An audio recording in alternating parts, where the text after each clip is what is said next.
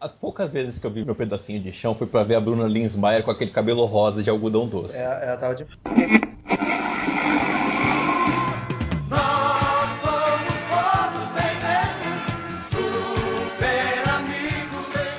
Vamos lá então, gente. Tá começando mais um podcast Cinema em Série, podcast número 47.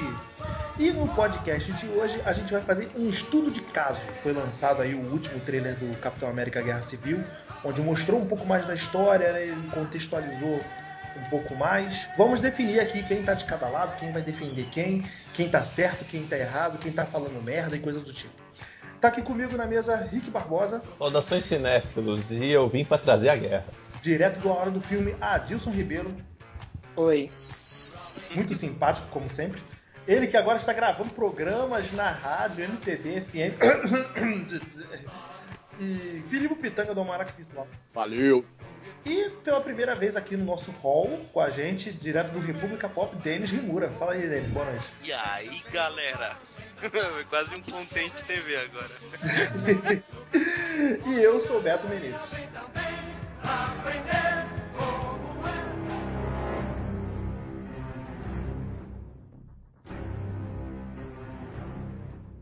começar então. Eu acho que o primeiro filme que a gente pode trazer aí foi o filme do Hulk, do Edward Norton, né? Que ele já destruiu Brooklyn, né? Praticamente todo.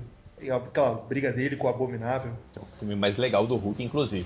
Ah, sim. É, além de ser o mais legal, é, o- é o único que pro universo Marvel conta, né? É um filme que todo mundo esquece que existe também. Porque você vai falar, você lembra o quê? Do Homem de Ferro pra frente. E todo mundo confunde com o filme do Eric Bana também. Não, aquele filme do Eric Bana não dá, Não, não. não dá, não dá. não, sim, aquele- mas eu digo que as pessoas confundem. Não diz que é bom, mas as pessoas confundem. E quando você fala em Hulk, as pessoas sempre esquecem desses filmes. Até porque também é o único filme que não teve continuação. Mas o Eric Bana, como. Aliás, o Eric Bana não, vou nem comentar. O Edward Norton, pra mim, era o Hulk que tava legal. É que ele foi babaca e fez umas merdas no meio da gravação, porque ele podia tranquilamente estar nessa, nessa galera aí. É, mas o, o primeiro do Homem de Ferro quase não houve destruição, né? Foi uma- mais uma briga interna. Mas, mas tem uma diferença básica que é a seguinte: do Homem de Ferro teve uma destruição, mas ele estava num contexto de guerra, que ele foi encontrado lá na parada e enviou as armas dele. Não, não, não, tô falando ele, da... ele, ele, sa- quando ele tava tretando com com o Iron Monk lá, É, o Monge de Ferro, ele saiu arrastando pela, Pela pelas rodovia, vias. né? Isso, isso. Ele deu uma quebradinha de leve. É verdade. mas o prejuízo foi. Ele destruiu o prédio lá, mas o prejuízo foi dele, né? Então dele, morreu né? ali. Ele só destruiu o reator ARC dele lá. E, então acho que foi uma coisa muito interna. Por isso que eu não trouxe nem o, o- filme do Homem de Ferro pra pauta aqui.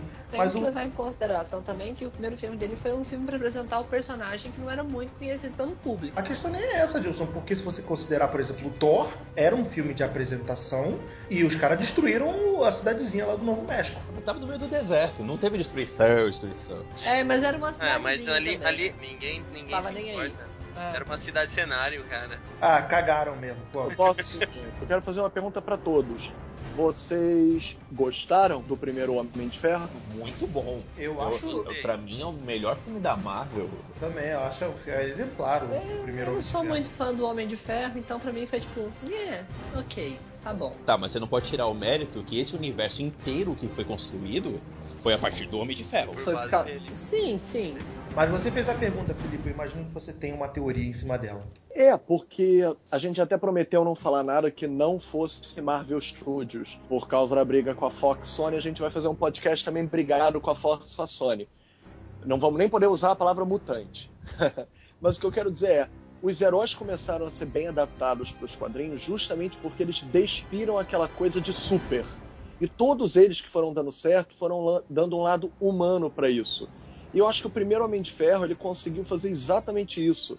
Ele conseguiu falar do ser humano e ao mesmo tempo ele conseguiu despir tudo que a gente imaginava de super-herói.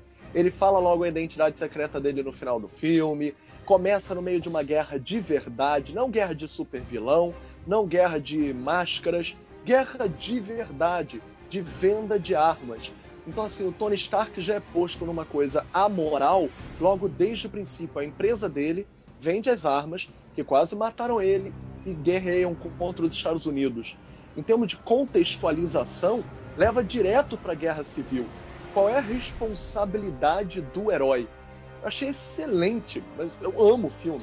Mas se você considerar, cara, ele não tem essa responsabilidade. Eu acho que ele adquire essa responsabilidade mais no terceiro filme. Exato. O que eu quis dizer é que justamente o primeiro fala da falta dela.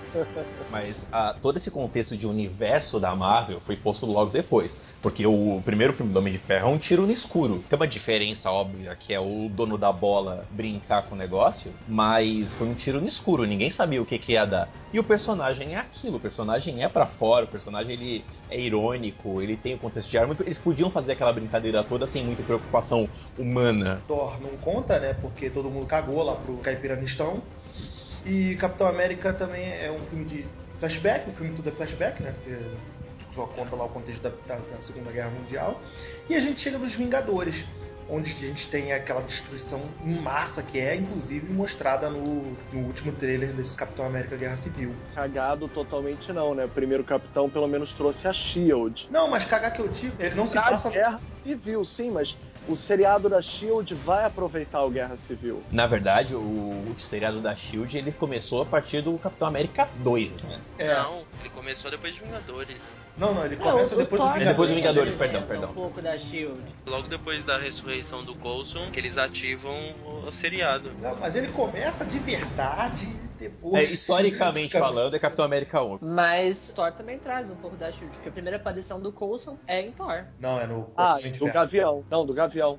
A primeira aparição do, do Gavião é no Thor, mas o Coulson já tinha aparecido no Homem de Ferro. Sim. Então, Ele é mais ativo no Thor, né? Você É. vê que tem alguém por trás ali se movendo. Na verdade, ele é mais ativo no Homem de Ferro 2, né? Que acho que é o, é o filme que eu mais odeio do universo Marvel. Eu, tipo. eu gosto, eu gosto dele. Eu acho maneirinho. Gosto por causa do Whip Slash, cara. Eu sou muito fã do Do Mickey Rourke.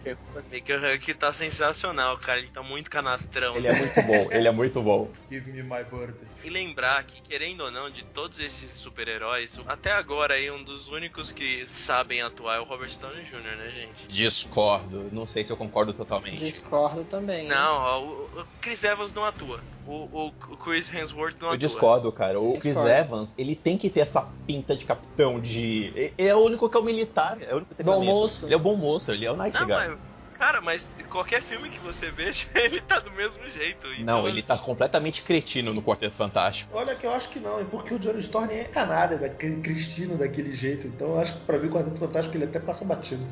Então, Chris Evans como Capitão América, ele tá completamente bom moço.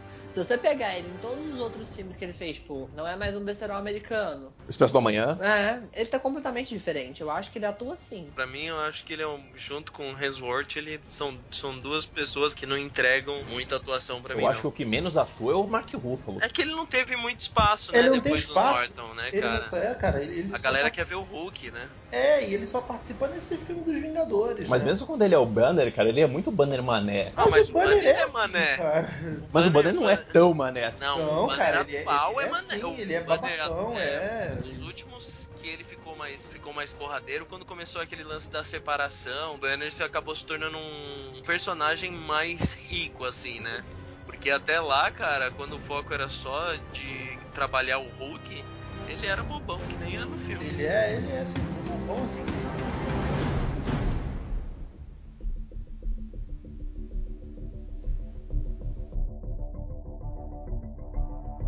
Mas voltando ao contexto da destruição, eu acho que os principais filmes que levam até a guerra são o Hulk, o 2, o do Norton, os filmes do Homem de Ferro, Gosta dos filmes do Homem de Ferro? Por quê? por causa cara? da destruição dentro da cidade. O 1, a gente falou aqui, é uma coisa muito interna, cara. O 2 é uma consequência do, dos Vingadores. Tanto é que o, o Tony Stark ficou o tempo todo falando do trauma dele, da destruição. Não, não, tá aí tá, tá falando do 3. O 3 é você ver a quantidade de cretinice do Stark, que ele desafia o terrorista na TV. Você sabe, ó, tá aqui meu Não, isso- mas endereço, isso- não tenho isso- medo de você. Mas isso tá de acordo com a personalidade dele. Que é uma coisa que eu achei muito esquisita.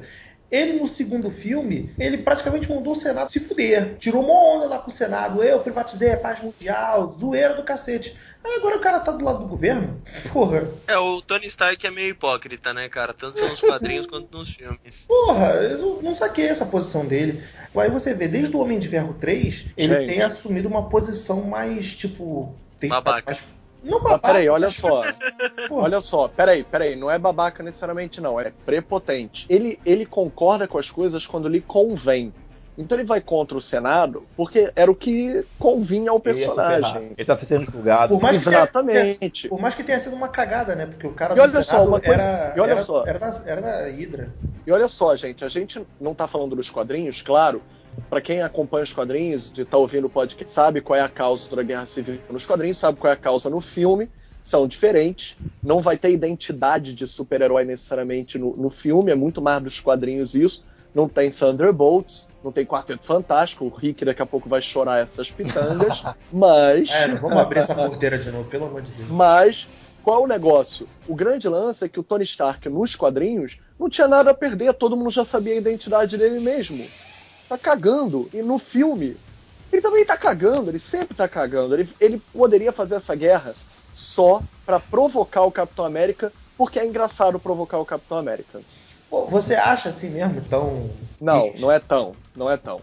É prepotência mesmo. Questão de batalha de ego. Mas fazer graça também conta. Capitão América 2 é mostrado que o Buck, né, soldado invernal, ele matou os pais do Stark. Será que não vão mostrar que de Não, repente- é, mostrou? é, é, ele matou, ele matou o Howard Stark no passado. É, ele fala, Foi no, um- Capitão foi uma- América 2 é. mostra. Foi uma das missões dele foi matar o Howard. O filme em si, ele ainda não teve toda a trama liberada nos trailers, né? O que eu acho ótimo, né? É que, é que assim, eu contaria aqui, mas vocês ficariam chateados, mas Vamos evitar acabar amizades assim tão cedo, né? Não, mas assim, nesse filme, ele deixa bem claro que esse porém existe, né? Que ele tá pagando todas as contas.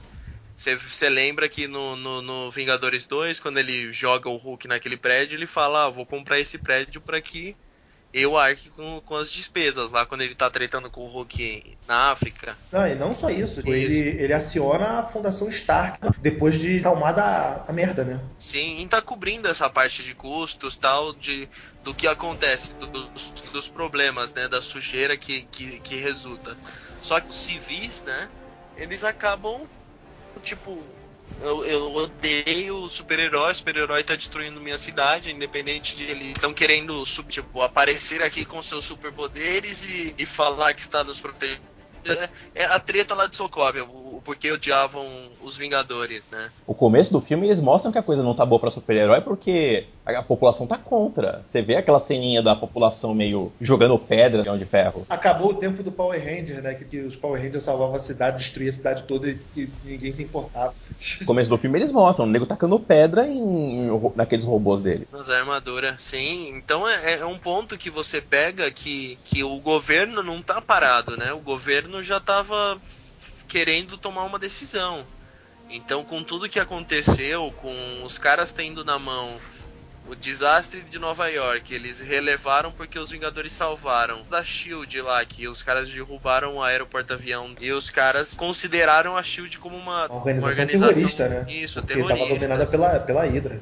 Isso, e aí agora, com Sokovia sendo jogada do. do- É, os caras destruíram uma- uma- um país, né? É, então vê que esse seria o caminho mais lógico, né? A população tem medo, o governo tem que chegar e colocar o pingo no i, falar assim, ó, eu que vou decidir qual briga que você vai entrar e que hora que você vai entrar. Mas eu não sou uma coisa muito esquerdista, não. Tipo, co- colocando num contexto político americano, no Stark é de esquerda, cara. Cara, o, o Tony Stark, ele é o que se chama de anarquista. Ele não sabe o que ele é. Ele tá lá pelo prazer da coisa. O problema é que qualquer governo do mundo tá vendo um bicho gigante verde, um cara com uma armadura de ferro, uma assassina russa solta na rua, um arqueiro.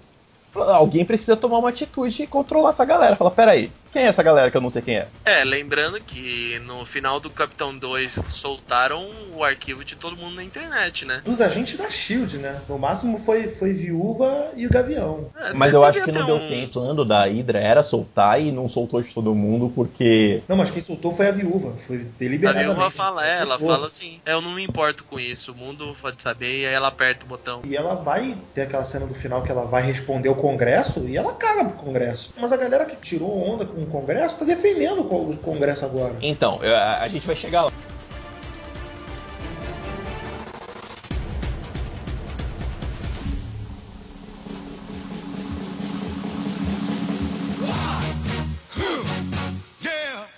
Vamos chegar chegar lá então. A gente já deu um pulo enorme, né? Dos Vingadores, dos Vingadores 1.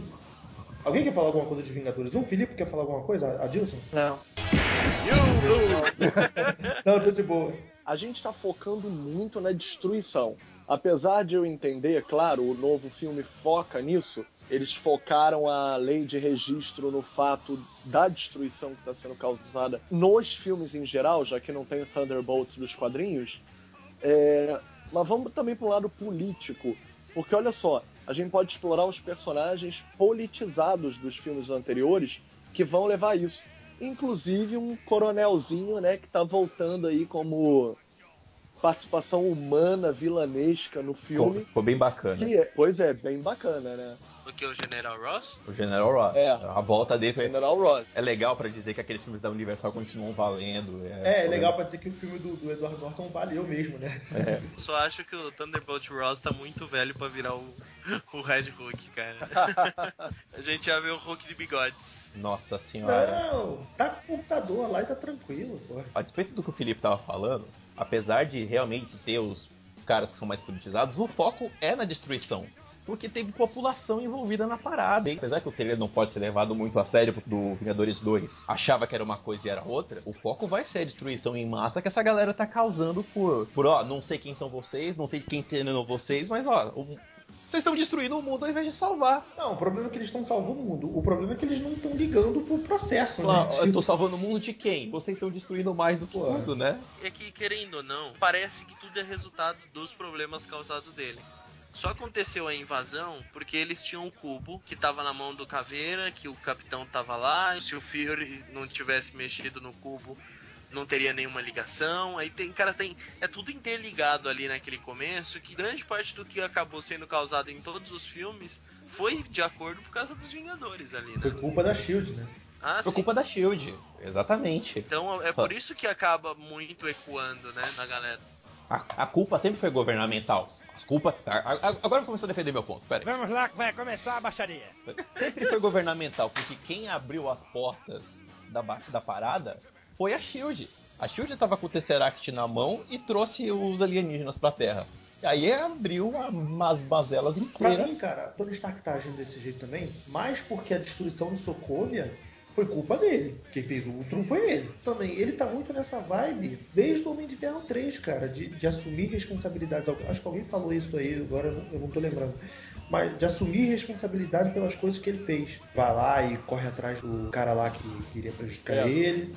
Foi eu que tinha falado da responsabilidade, que no primeiro ele meio que não tinha nenhuma, né? era justamente o contrário, ele vendia armas para quem poderia atacar os Estados Unidos.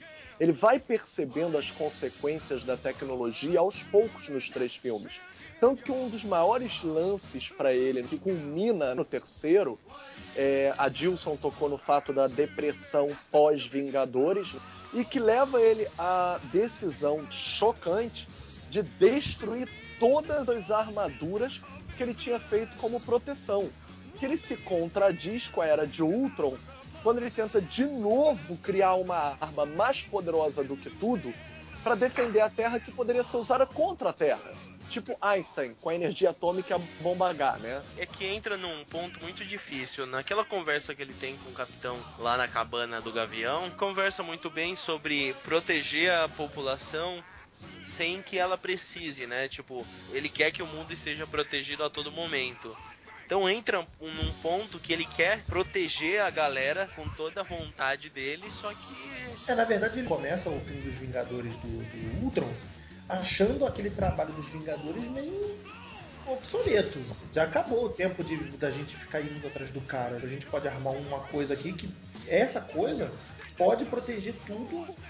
Então, a gente precisa lembrar o seguinte: toda a construção do Ultron, da, daquela, daquela mania dele de tentar proteger, ele tava perturbado com o sonho que ele teve que a Viúva botou na mente Não, dele. Feiticeira. verdade, A feiticeira, perdão, na verdade perdão. a feiticeira a não feiticeira. botou na mente dele, né? Ela só ela trouxe pra fora o o medo que ele já tinha. Exatamente. Ele saiu daquela primeira parte do filme com essa perturbação, que é a perturbação que move todo mundo. Tá todo mundo ali meio baqueado. Vocês não acham que aquele lance da visão não pode ser uma visão de um possível futuro? O poder dela é trabalhar as probabilidades, né? Então ali ela pode ter liberado uma visão na cabeça dele, que é uma probabilidade de um futuro que todo mundo morreu, porque ali você vê o cenário é muito parecido com o do Thanos, né? É, mas Não, só é. Dizem que é a nave do Thanos, né? É a nave do Thanos ali. sim. Sim. Mas, olha só, eu concordo com esse argumento, mas com ressalvas. Por quê? Isso é pra nós, fãs dos quadrinhos. Sim, ela lida com as probabilidades. O público leigo tá cagando, sabe porque disso. faz ideia disso. Ah, tá, é uma visão. Se é do futuro, ou se é só uma probabilidade, ou se foi pra botar um medo no, no Stark, o que funciona é, é um medo. Ponto. Isso pode acontecer. Então, vamos tentar prevenir. E pode estar chegando o momento disso.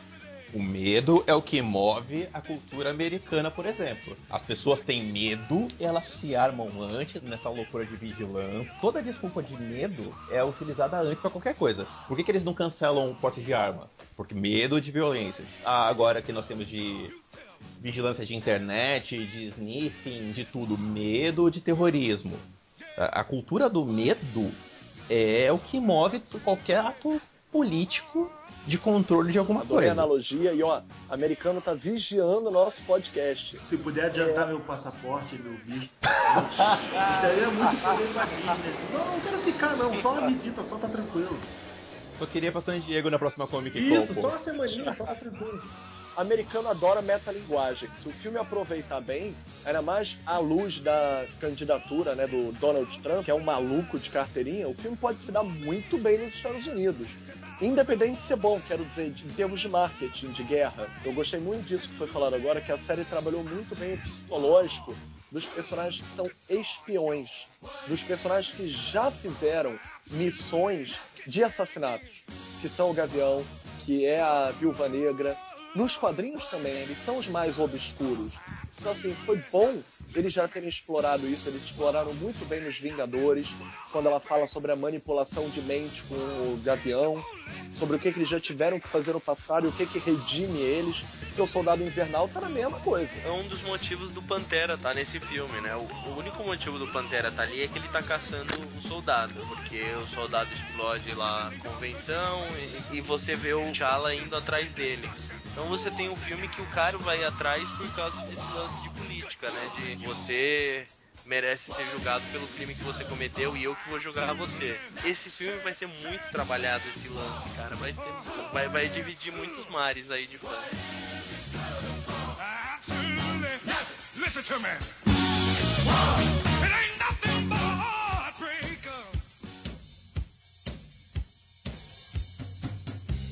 negócio é que a gente sabe que. Mas sabe que o Capitão tá contra o ato que eles chamam de Sokovia, não é? A gente sabe por que o Homem está a favor, mas a gente não sabe por que o Capitão tá contra. No, no, nos trailers, pelo menos até agora, não deixou isso claro. Não, a única coisa que ficou clara é que parte desse tratado é entregar o Buck como responsável, tipo um ato terrorista, né? E o capitão não quer entregar o Buck, ponto. Mas então, eu, É, tenho outra- eu tenho um outro ponto de vista a respeito disso. O capitão ele não pode ficar a favor de um ato de registro de qualquer coisa, porque no Capitão América 2 foi determinado que era uma massa falida. A Shield, que deveria ser o centro de defesa, estava todo contaminada pela Hydra. Você não pode agora chegar e entregar, ó, tá todo mundo aqui, esses são os documentos que mostram quem é fulano, ciclano, beltrano, quais são os poderes dele, porque você não sabe qual é a extensão que a Hydra tomou e que outros inimigos podem tomar a respeito disso. Chris Evans ele chiou sobre isso, né? Ele, ele deu uma entrevista comentando que ele acredita que o Capitão América não deve ser controlado por nenhuma organização e ele deve seguir o próprio senso de certo e errado, enquanto o Homem de Ferro, que tá arrependido por tudo que aconteceu no, na Era de Ultron, apoia o governo para tentar impor esse controle sobre a galera. Gente, apesar da trama não se revelar, nós sabemos que o América Sim. é sempre posto do lado do certinho, do quadradinho. Ele obviamente vai descobrir algo suspeito, que nem Capitão América 2, o Robert Redford, era a maçã podre da Shield. Ele vai suspeitar, óbvio, já tá dando pra ver aí, que o mesmo, a mesma fonte que mandou o ato para se ter essa vigilância a partir do governo, tem uma maçã podre, né? O que invalidaria todo o ato por si próprio. É o que eu tô te falando. O problema é que o capitão já presenciou um um governo que estava contaminado. Ele já veio de um histórico assim. A questão é, o Stark quer redenção. Qual é a redenção dele? Por tudo que ele já fez? Apoiar o governo. Capitão América não precisa se redimir com ninguém. Sim, é o que eu acabei de passar, né? Que o, o- eles próprios já disseram. O, o Steve, ele, ele- já viu alguém querendo listar ou, ou controlar os atos dos outros, que foi ali o. Durante o nazismo, né? Você tem o cara que quer lutar contra eh, esse governo, que quer impor uma direção para a equipe, né? Que eles sejam controlados e, e- e- e pelo próprio governo em si para as causas que o governo decidir que deve ser. Esse jogo, cara, eu acho que o Steve só fica contra pelo esse simples fato de que ele acha que pô, os Vingadores possam ser usados em alguma coisa de fazer blackmail com algum outro país, esse tipo de coisa, Era, entendeu? o- era o argumento do Thor no, no Supremos 2, né? Ele não queria ser usado como Arma. Arminha, né? governo, né? Joguete, né? arma de posição governamental americana. Queria ajudar o mundo. Apesar que o Thor do. É, não se aplica o Thor do, do Ele é um quadrinho do, cachaceiro do do caraco, né? Não, ele é nem cachaceiro, mas ele tem uma visão mais é, Política, né? política. Ele tem uma posição política muito forte. Então, o filme não passa nem longe, não passa nem perto disso. Tá se preocupando em tirar a camisa só. É, é o bonitinho pra tirar a camisa pras meninas. quebra copo e grita outro. Outro! Vamos rapidinho falar sobre a formação dos times, pode ser? Eu achei uma merda, já falou. Já dei- É, Eu só sou revoltado com o Visão tomar partido. Só isso. Porque eu que não tem que tomar partido nenhum. Por que, que o Visão tá fazendo com o partido? Ele segurou a Mjolnir no, no último filme. Ele é o cara que tem que ficar fora dessa parada. Ele sozinho podia acabar com o time todo, né? Exatamente. ele, ele- ele tinha que ficar na lua com o Atu e ficar lá observando de longe. Vocês não acham que no trailer, quando a Wanda tá fazendo um trabalho ali nele, um, vuduzinho. né? Você não acha que o, o Visão pode ter tomado lado por causa disso daí? Não sei, aquilo pra mim me parece mais uma DR. Mas Você é- tem que relevar que, que o Visão é, o- é o Jarvis ainda, né, cara? Ele ainda tem um pedacinho de Jarvis lá. Mas não, tem, tem a joia da mente na testa dele. Mas ele tem um pedacinho do Mas ele tem um Jarvis. pedacinho do Jarvis. Então ele ainda tem aquele lado de apoio ao pai. O pai. É, é a única coisa que me faz pensar. tipo, A Josie tem essa teoria também. Ele é, ele é a maior parte Jarvis, né? Embora ele tenha um pedacinho do Ultra e um pedacinho da Joia Joia da Mente, ele ainda é boa parte Jarvis. E aquele raiozinho que o Rhodes toma no peito parece muito raiozinho que ele solta pela cabeça. Que aliás o trailer já entregou, né? Acho que se, se- se tinha alguma dúvida, esse trailer já entregou que o preto morre.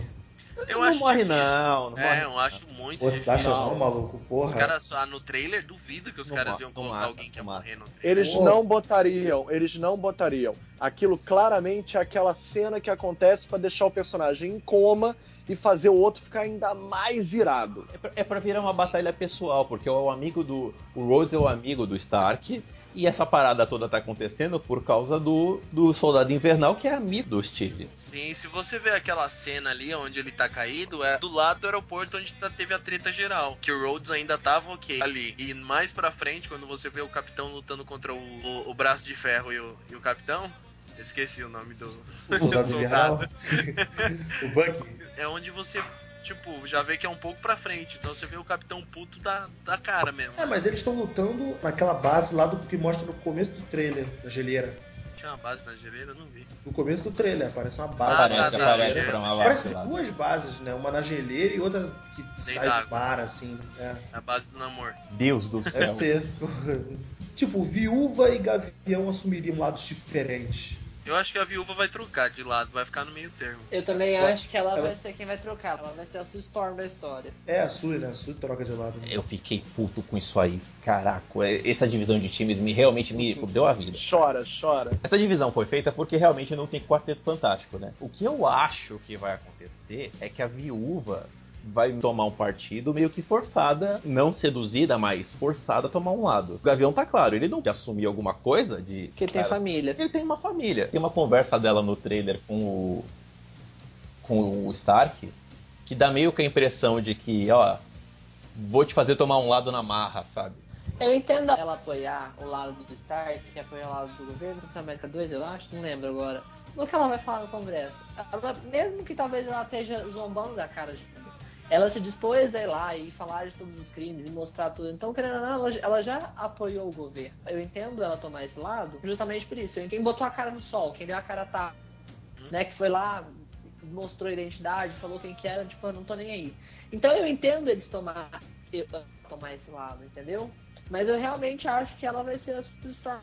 Ela e o Homem-Aranha que vão, tipo, parar no meio do negócio e falar, não, eu realmente tô apoiando quem eu devo. É, vocês viram os dois teasers que não foram liberados pro público? Não, olha, olha aí, eu dando carteirada. Ó, ó, ó, ó. Olha aí, olha aí, olha aí. ó. Não, é aquele primeiro teaser que tinha soltado há muito tempo atrás, que é a luta do Capitão contra o Ossos Cruzados. Não, não vi nada Ah, no cara. Ainda. Sim, eu vi, Eu vi, o- eu eu vi. vi o vazado. Tinha, tinha esse, pouco tempo atrás teve outro teaser que foi uma missão que tá todo mundo. Então você vê uma missão que a, que a viúva tá junto com Homem Pássaro é foda. Com o Falcão, Homem pássaro! que ela tá com o Falcão e com o Homem-Aranha. Tá muito complicado esse, esse rolê. Tem, no meio aí desse bafafá, você tem o, o, o Ossos Cruzados, que ainda não foi nem muito divulgado, e você tem o Barão Zemo, que é o Ah, vilão. Ninguém nem Então- mostrou. Vou te falar, eu vou cantar pedra. Pra mim, tem ataques que vão simular. Eu acho que o Rick falou, vão, vão achar que é o soldado invernal que tá fazendo os ataques. Aquela cena do T'Challa na, na Assembleia, aquele atentado na Assembleia, ali aquilo ali tá pura cara de armação. Foi mandado por alguém, você acha? Não, que é armação É. mesmo, que fizeram pra fazerem pensar que foi o, o soldado invernal. É, armaram a casinha de caboclo, cara. Porque se você pegar toda a sequência do Pantera indo atrás do. do Ele tá com sangue Bucky- nos olhos, né? É, o Pantera tá com sangue nos olhos e o Buck tá com a mesma roupa, aquela da camisa vermelha, entendeu? Que ele tá tentando fugir ainda. Ele tá com tá fugitivo. Eu não entendi uma coisa. Vocês acham que o Pantera vai começar meio como pau mandado de alguém? Não, o Não, Pantera cara. ele, ele segue os próprios princípios dele. Ele, Ele quer é- capturar o Buck porque ele acha que o Buck que causou um incidente aí que destruiu a sede da ONU, Tá, da, da qualquer deve- coisa. parece ser ONU, né? Ele assume o lado por isso, cara, porque ele quer levar o cara responsável à justiça. É, ele é do lado do meio. Ele fala que ele não tá em nenhum dos lados, ele tá pelo lado dele próprio. Ele quer cap- menino Buck. É, em compensação, ele tá lá tretando com o Capitão. A sessão da Marvel tinha o Pantera Negra dando uma paulada no, no escudo do Capitão. É, mas é porque o capitão tá defendendo o menino Buck. É, porra. Vai fazer o bolão de quem a gente acha que vai morrer? Podemos, né? O, rei, o dele não pode porque já sabe. Então, Todo mundo já leu a Guerra Civil dos quadrinhos ou não? Eu li. Já. eu li, eu li. Então todo mundo já sabe o final da Guerra Civil. Foram gravados três finais diferentes, que é pra evitar de vazar. É, eu vi isso também. É, três pessoas que assumem O posto do o, capitão. é, o posto do capitão. E, Ó, o spoiler. galera, tá entrando em spoiler já. Vamos, Não, essa notícia Isso já saiu. já, já, já foi divulgado já.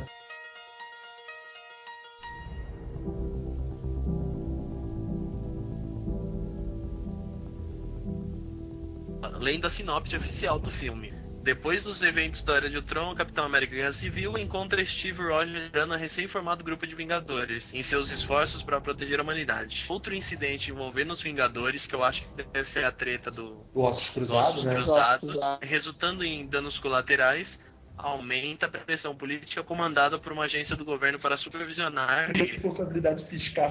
Sim. Então, assim, ó, quem, quem vai cuidar da equipe é o Bilbo Bolseiro. Então, Martin Freeman. É que até agora ninguém falou qual é dele, né? eu esqueci, mas ele é algum cara do é, relações públicas entre a- os Estados Unidos e o Wakanda. Ele foi chamado para cuidar desse grupo especial que a sobrinha, a neta, parente da Peggy Carter lá tá fazendo parte agora. A Sharon Carter. A Sharon Carter, né? Isso. Quem é, que- quem é essa aí? Sharon A Emily Carter é a, é a Dorinha do Revenge. A gente 13? É, Sim. Isso, ela é a Sharon Carter, a neta da, da, da Peggy. que aliás não foi falado isso até agora, né? Ele não, o Steve não, Não. sabe. Não, o Steve sabe. O filme começa com o enterro da Peggy. Ah, Isso. não, isso, o Guerra Civil. Tem foto Isso. aí da- já ah, do. não, tá. do Mas tô falando do 2. Do 2, quando eles se conhecem. ele Ah, não, não, mas é, é, Não sei, ele tá pegando a família, né? Então. Esse cara pegou a avó e a neta, né? Primeira avó, depois a neta. Ah, caraca, laços de família, né? Uhum. né? E finalizando essa resenha, essa, essa sinopse, né? Fala que esse, essa nova, essa opção acaba dividindo os, os Vingadores. O grupo do Capitão deseja que os Vingadores se mantenham livres para defender a humanidade sem a interferência do governo.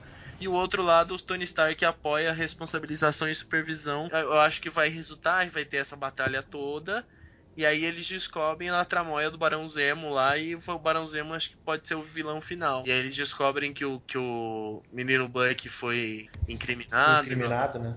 Que é onde é o que eu falei, né? Que eu acho aquela frase do eu estava errado sobre você, todo mundo estava errado sobre você. Eu achei muito sereno isso, essa fala para ser dita pro capitão. Eu acho que foi mais pro Buck assim, quando ele se redime Tu depois. achou? Eu achei aquilo com uma puta mágoa. Eu achei uma mágoa também. Não sei. Eu interpretei com uma puta mágoa dos. Uma coisa que ele falou que é verdade, lembrando do trailer do Vingadores 2, ele- a gente achou que era uma coisa e tinha- era outra completamente diferente. De repente pode ser mesmo. Assim como eu acho que um desses dois vilões, ou Ossos Cruzados ou Barão Zemo, vai ser tipo Vingadores 2,5. Vai ser aquele começo de filme só pra fazer alguma atividade e depois começa o filme de verdade. Não, mas eu acho que eu, eu concordo contigo. Eu acho que é o Costos Cruzados. Ele só vai aparecer ali só para um início de filme, uma sequência de ação. Depois vão eliminar o cara e o cara a gente nem vai ver mais o cara no resto do filme. É, porque você vê, a- vê a treta do Ossos Cruzados no meio da galera, né? Pela sinopse já te revelar que aconteceu outro incidente no meio da galera que teve efeito colateral, eu acho que o Ossos Cruzados se explodiu. Igual o Nitro fez nos quadrinhos, que foi o que resultou, né, no, no início da Guerra Civil, ele de acabar gerando esse tipo de, de, de Represália governamental. represália governamental. Vamos assum- assumir lados, quem tá certo, quem tá errado. Isso, claro, tendo em vista tudo que a gente viu nos trailers até agora, tudo que foi divulgado. Quem Ah, vocês gente. acham que tá certo, quem acha que tá errado. Começando por Felipe Pitar. Não tem nem erro, porque nos quadrinhos ainda tem uma nuance. O problema é que nos quadrinhos o foco não era vilão. E no filme, o foco vai chegar no vilão. Então o capitão, óbvio, o filme é dele. O capitão vai estar certo. Não tem como não torcer pelo capitão, mas eu adoro torcer pelo lado errado, então eu vou torcer pelo Stark. Cara, mas é que eu vou, Ah. vou te dizer, no- nos quadrinhos você ainda tem a nuance de que nenhum dos lados tá errado. Mas você, a gente torce pelo capitão porque o Homem de Ferro foi pau no cu pra caralho. Agora, no filme, o Tony Stark. Eu dou razão pro Tony Stark. Tem que dar uma travada nisso daí, porra. Segurar a onda. Eu eu voto contra o relator. Eu assumo o lado do capitão. Já foi comprovado que o capitão mais de uma vez já falou que toda vez que o governo se mete antes da guerra, o negócio dá errado. Isso ficou claro no segundo Vingadores, quando ele mostra aquela casa de armas, ele fala isso pro Fury. Depois ele mostra isso quando a- se comprova que a Hydra dominou a Shield. E uma terceira ação agora é uma, vai ser uma ação precipitada. Stark tá muito te agindo pelo lado pessoal, tá atingindo o lado pessoal dele. E agir com a, com a cabeça quente vai dar merda. É, mas o Stark sempre foi assim, né? Tipo, impulsivo pra caralho, faz as coisas na- quando dá na telha, tipo. Ele é impulsivo, mas ele caça alguma solução pra parada. Agora ele tá altamente pessoal. É a explosão de uma rixa que a gente já vê surgindo desde o primeiro filme. Ele sempre meio que teve arestas pra parar com o capitão. Aque- Aquele beat slap que ele dá na cara do capitão ali, você vê o ódio na cara do, do Robert Downey Jr. Ele tem um ódiozinho guardado. Ah, tudo que o governo mete a mão dá merda, né? Mas eu vou, tô- eu vou estar do lado do Stark. Embora. Eu espero que o filme não, não, não coloque a coisa desse modo, né? Por se tratar do filme do Capitão América, que ele não coloque o Tony Stark como vilão. Eu acho que eles vão trocar umas farpas aí e depois o negócio vai ficar todo mundo de bem. Adilson Ribeiro. Capitão na veia. Vocês são um bando de baba-ovo mesmo, só porque o filme é do cara, porra. Não, eu já falei, eu não gosto do Tony Stark, independente se o Tony Stark estivesse certo, iria apoiar o Capitão América. Mas sim, eu lendo quadrinhos, vendo filme, vendo trailer, vendo tudo, sempre me identifiquei mais com o lado do Capitão. Então é Capitão na veia. Desde o do primeiro trailer, o, o primeiro trailer ainda dava aquela impressão de, de caçada ao Bucky, né? Eu apoiei o Tony Stark, tipo, pô, como é que o cara aí sai matando todo, matou todo mundo agora não vai responder? Tem que responder sim, porra. E o Capitão vai defender o cara agora com esse último trailer, né? Que a coisa meio que abriu pro viés político. Eu ainda vou comprar o lado do Stark, mas eu quero ver a porrada comer, essa é a verdade. Vamos dar por encerrado então? Eu nem queria escolher meu lado mesmo. Ah, desculpa, Denis. Falaram que ele sabe aí. Eu achei. É, eu- Ah, ele já, ele já viu o filme, ele não tem que escolher lado nenhum. É, é, acabou Olha, que a gente cara. brincou com isso e eu, eu esqueci completamente. Desculpa, Denis, não pode Ele falar. vai escolher o lado do Aranha. Eu ia falar isso. Porque assim, eu, eu brinco, mas eu sempre fui um cara que tá sempre do lado do Homem de Ferro. É a mesma coisa do, do Super-Homem, cara. Eu sou. O, o Homem de Ferro fala pro, pro capitão né, no segundo filme lá que todo mundo tem um, um pouco de trevas dentro do coração. Eu acho que quando o cara é quer ser perfeitinho demais, quer fazer tudo pela, pelo lado certo, ele acaba tomando decisões erradas. Então eu, eu fico do lado do cara que mostra que ele é quebrado, que ele tem seus defeitos, mas que ele tá tentando mudar. Com um argumento bonito desse, a gente encerra o nosso podcast. Considerações finais e jabás, começando por Adilson Ribeiro. Bom, mais uma vez, muito obrigado por estar aqui. Foi muito bom. Tchau pra vocês e não deixem de acessar a Hora do Filme, www.horadofilme.com.br. Nossas redes sociais são todas Hora do Filme, é Facebook, Hora do Filme, o Twitter, arroba Hora do Filme, Instagram, Hora do Filme, Snapchat, Hora do Filme. Tá tudo Hora do Filme. Não deixe de olhar, porque a gente tá com muita coisa legal lá no site. Valeu, Adilson. Obrigado. Filipe Pitanga. É, o jabá do Almanac Virtual de praxe, www.almanacvirtual.com.br. Eu, a fanpage dele também no Facebook, Almanac Virtual, sei lá, barra qualquer merda lá. É, que vocês querem estudar cinema, vão lá para AIC, que eu tô dando aula de história do cinema. Vamos se formar em direção, roteiro, por favor, e fazer filmes para a gente debater nesse podcast. E eu aguentei o podcast inteiro para conseguir ver a reprise de The Walking Dead desse domingo e ainda não vi e já estão me spoilando enquanto a gente falava. Pô, tu quer falar do quê, cara? Tu jogou spoiler enorme no Facebook lá. No... Pô, tá todo mundo puto contigo até hoje. Denis Rimura, obrigado pela presença, brother. Muito obrigado, galera. Tô lá no República Pop a todo momento. O Beto também tá lá sempre. Eu também. Então vocês podem procurar República com K, tá? Aí vocês têm no YouTube, tem Facebook, tem Twitter. Tudo que tem de notícia a gente solta, tem editorial, tem vídeos legais. Então acompanhem lá com a gente. Tá? Vai estar aí o link, vai estar na descrição do, do podcast. Vai estar sim, vai estar sim. Rick Barbosa, meu brother, obrigado. Valeu, meus queridos, de novo pela paciência, pelo Diego. É, convidar a galera para acessar o cinetop.com.br, que a gente está tá, tá nos períodos de reformulação de conteúdo. E eu queria convidar vocês para acompanhar também o Confins do Universo, que é o pessoal do universohq.com.br, que eles estão fazendo agora, sobre quadrinhos, sobre conteúdo. Uma galera que manja para caraca do negócio, vale a pena conferir. Então, galera, foi bom estar com vocês, brincar com vocês. Obrigado a todos pela presença. E você continue com a gente no cinemissérie.com.br, nosso facebook.com.br e no Twitter, arroba cinemissérie. Valeu, galera. Tchau.